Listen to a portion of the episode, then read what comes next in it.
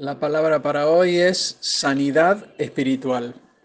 En la actualidad, una de las virtudes más ignoradas puede llegar a ser la humildad, por lo cual podemos decir que la misma, la humildad, es hoy una virtud humillada. Estamos viviendo en un mundo que está enfermo de vanidad y soberbia, un mundo que no valora al ser, sino al tener, al aparentar, al dominar y brillar. Sin embargo, nosotros sabemos que la humildad es una actitud absolutamente necesaria en la vida de todo cristiano. Con esto en mente, vayamos a una porción de la Escritura que está en Proverbios 28:13 que nos dice, el que encubre sus pecados no prosperará, mas el que los confiese y se aparta alcanzará misericordia. Hermano, nosotros sabemos que el admitir un problema siempre es el primer paso para superarlo, ya que lo que está oculto está destinado a seguir en la oscuridad, pero confesar el pecado lo saca a la luz. Y si hacemos foco en una parábola que es la del fariseo y el cobrador de impuestos, que está en Lucas 18 del 9 al 14, vemos que el fariseo destacó su propia rectitud, en tanto que el cobrador de impuestos confesó su pecado y en este estado fue Jesús quien elogió la humildad del publicano. Si vemos el contexto, podemos apreciar la presencia de un fariseo que confía en su propia justicia y a un publicano que clama por la justicia de Dios. Y es en este tenor que Jesús expresa un juicio sobre aquellos que se presentan ante Dios con la equivocada convicción de que son justos. Es decir, ellos creen que están en sintonía con la voluntad de Dios porque cumplen con las leyes y con el culto. El fariseo se presenta a él mismo como justo ante Dios, despreciando a los demás ya que los fariseos estaban convencidos de que respetaban la ley, tomaban distancia de los que no lo hacían con el mismo escrúpulo. Y la línea divisoria entre una cosa y la otra era el conocimiento de la misma ley. Y aquí la trampa, ya que solo quien conocía bien la ley podía observarla puntualmente y quien la desconocía, por ignorancia, fácilmente la transgredía.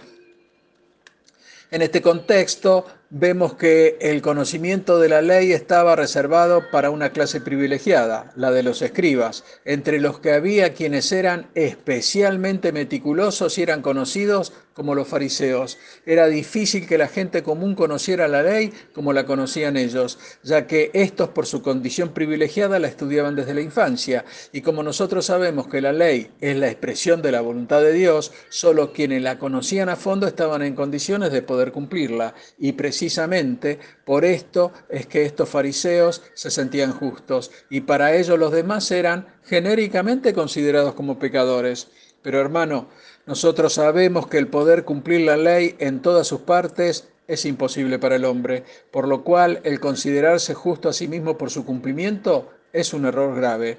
Y lo que debemos atesorar en nuestros corazones es una verdad simple y sencilla, y la misma es que sin la ayuda de Dios nada podemos hacer. Ya lo dijo Jesús, sin mí nada podéis hacer. Y también será bueno reconocer que nada de lo que somos o tenemos es nuestro, ya que todo lo hemos recibido de Dios y lo recibimos por pura gracia, es decir, gratuitamente. Nuestra propia existencia es puro don. Estamos en este mundo porque Él sostiene nuestra existencia y si Él se olvidara de nosotros, retornaríamos a la nada misma.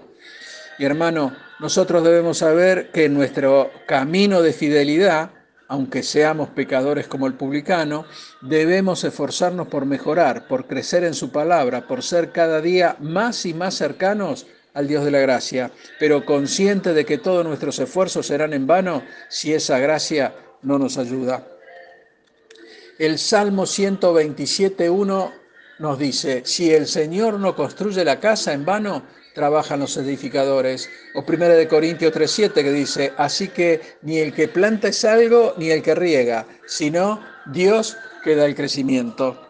También debemos saber que la humildad nos mostrará nuestra propia miseria, entendiendo que por nosotros mismos nada somos, y si a nuestra nada le agregamos el pecado, en el cual caemos, quizás no por maldad, sino por debilidad y desconocimiento, es que debemos reconocer que si hay algo bueno en nosotros, proviene solamente de Dios. Y hermano, también debemos saber que la humildad cosecha sus frutos, entre otros el crecimiento de la vida interior. Veamos lo que nos dice Santiago 4:6. Dios resiste a los soberbios y da su gracia a los humildes. O Lucas 1:52. Derriba del trono a los poderosos y ensalza a los humildes. Y es así que Dios hace honor al camino de la fidelidad y de la vida interior de los humildes, que todo lo esperan de Él. Y algo muy importante es que un corazón humilde, que sabe lo poco que es y que ese poco lo ha recibido del Señor, no se turba ante la humillación y el desprecio, sino que entiende y ora por aquellos que se sitúan en la situación de adversarios, clamando porque el Señor les muestre los beneficios de la humildad. Y volviendo al versículo base de este devocional, Proverbios 28:13, es que podemos afirmar que el hecho de poner en palabra nuestros pecados les quita el poder en que tenían sujetos a nosotros mismos y además completa nuestro proceso de salvación. ¿eh? Santiago 5:16 dice, confesaos vuestras ofensas unos a otros y orad unos por los otros para que estéis sanados. La oración eficaz del justo puede mucho.